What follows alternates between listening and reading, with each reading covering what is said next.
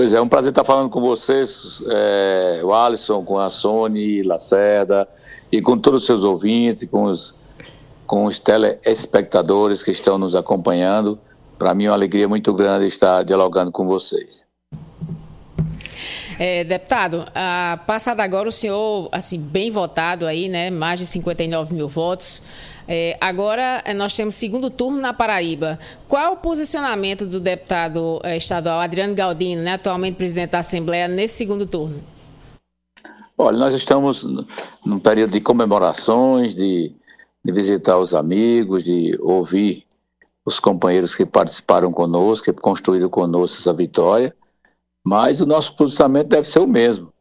Afinal, nós estamos nesse agrupamento do governador João, e é claro que eu pertenço a um partido republicano, um partido que tem um comando do deputado Hugo Mota, né? e a intenção nossa é continuar no agrupamento do governador João Azevedo.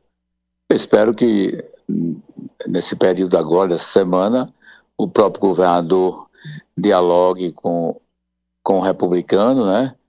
Para afinar o discurso e para é, discutir algumas, algumas premissas que estão para serem resolvidas desde a campanha do primeiro turno, para que a gente possa cada vez mais estar afinado é, com o nosso governador João e contribuir e construir a sua vitória no segundo turno. Deputado, é, para também nas definições que devem ter do republicanos, vocês também já têm alguma posição sobre a disputa presidencial aqui na Paraíba? No primeiro turno, o senhor defendia a eleição do ex-presidente Lula, outra do partido, do partido decidiu ficar de forma mais neutra. Mas agora, numa eleição polarizada entre Lula e Bolsonaro, o senhor acha que o republicanos vai marchar unido em defesa de uma única candidatura e qual seria? Bom, eu acredito que essa união do republicano para nível nacional não deva acontecer. Eu acho que tem companheiros que defendem uma corrente a nível nacional e eu, particularmente, defendo a candidatura do presidente Luiz Inácio Lula da Silva. E vou continuar com essa minha posição. Certo, Alguns companheiros do republicano defendem é, o atual presidente do Brasil. Então, eu acho que essa unidade a nível nacional não deve ocorrer. É, ok, desculpa ter interrompido. É, deputado Adriano, a gente, antes mesmo da, da, do primeiro turno da eleição, muito se falava nessa corrida já pela presidência da Assembleia, Assembleia Legislativa da Paraíba, né? A próxima legislatura toma, toma posse aí em fevereiro, logo em seguida vem essa eleição. O senhor é candidato à, à presidência? A Assembleia é um colegiado, a gente não é candidato de só. Eu preciso dialogar com os companheiros deputados, ouvir esse novo plenário que vai, que vai ser composto a partir de janeiro, e havendo, havendo uma disposição da maioria em nos apoiar, eu, eu tenho sim interesse em ser candidato a presidente. Mas todos têm. Os 36 deputados eleitos, todos eles querem ser presidente. Mas eu acredito que na, na base do diálogo, da conversa e do entendimento, quem formar a maioria será candidato e com certeza vencerá as eleições dentro da Casa de Deputados Pessoa. O, deputado, é, com a eleição mais afinilada para também para o Palácio da Redenção, existem dois candidatos, governador João Azevedo, que o senhor apoia ele, e também Pedro Cunha Lima, da oposição. Um, um dos principais é, focos de Pedro Cunha Lima é justamente o orçamento da Assembleia Legislativa. Ele fala que é preciso reduzir ou transferir o orçamento da Assembleia para o EPB. Por exemplo, o senhor concorda com esse pensamento dele, de Pedro Cunha Lima?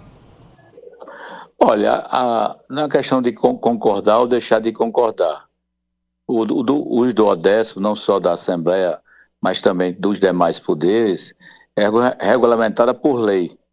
E não cabe a um governador dizer o tamanho desse orçamento. A lei diz o tamanho do orçamento do Poder Judiciário, do Poder Legislativo, do próprio Ministério Público, do, do, do, Tribunal de Contas, e esse, esse percentual que, é, que existe dentro da lei é com base na receita corrente líquida do ano anterior. Então, essa coisa não depende da vontade do, de um governador ou de uma governadora. É o que está na lei. Então, um prefeito, por exemplo, ele não pode mandar nem a mais para uma Câmara de Vereadores, nem a menos. Ele manda o duodécimo da Câmara de Vereadores de acordo com a lei. E a lei fala é, dependendo das prefeituras, né, algo, algo em torno de 8% do orçamento é, do município, as prefeituras maior, maior esse, esse percentual é menor, enfim, mas tudo isso está dentro da Constituição, dentro da legislação federal, e isso não depende da vontade de um prefeito ou de um governador. É o que está na lei que deve ser cumprido, porque caso um prefeito ou caso um governador mande a mais ou a menos do que está na lei, ele pode responder. Deputado, a Assembleia estava né, no mini recesso, claro, eleições dentro do possível. É, volta aos trabalhos essa semana, o senhor pretende fazer um chamamento aos deputados, né, já que a legislatura, legislatura ainda não acabou? A Assembleia deve voltar nos trabalhos internos semana, mas acho que trabalho de plenário, na próxima semana nós estaremos, estaremos retornando. Então, na próxima terça-feira teremos sessão ordinária.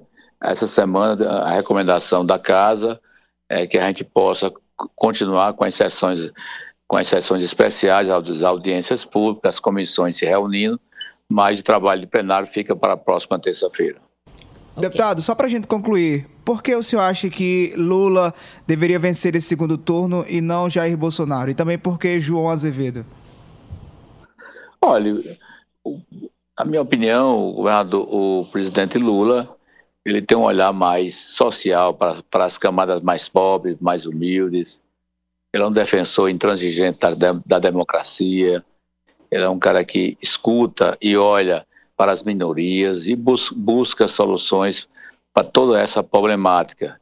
E é também o, o chamado pai da pobreza. É um homem que realmente tem é, sido um presidente com um olhar todo especial para as camadas mais pobres e mais humildes. E eu poderia resumir a grandeza do, do governo Lula quando eu vou lá no Google e eu faço isso com frequência e coloco lá discurso de posse de uma, de uma filha de uma secretária é, na PUC São Paulo, né? Essa menina terminou direito lá e ela foi escolhida para fazer o discurso de posse. E todo mundo sabe que a PUC São Paulo, até Lula, lá só estudavam os ricos do rico de São Paulo. Era uma universidade totalmente elitizada. E aí Lula entra com outra metodologia, outras regras, né, e, e pode ocupar também a PUC, os filhos do povo do Brasil. E ela mostra e ela diz o quanto sofreu, os preconceitos que conviveu e a guerra que ela enfrentou para concluir esse curso.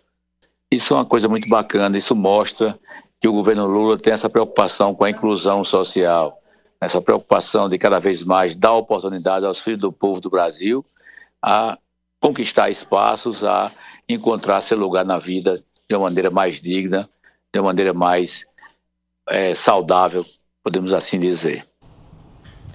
Deputado, muito obrigado pela sua participação na Hora H. Boa noite para o senhor. Eu que agradeço, fiquem todos com Deus e até breve, se Deus assim nos permitir.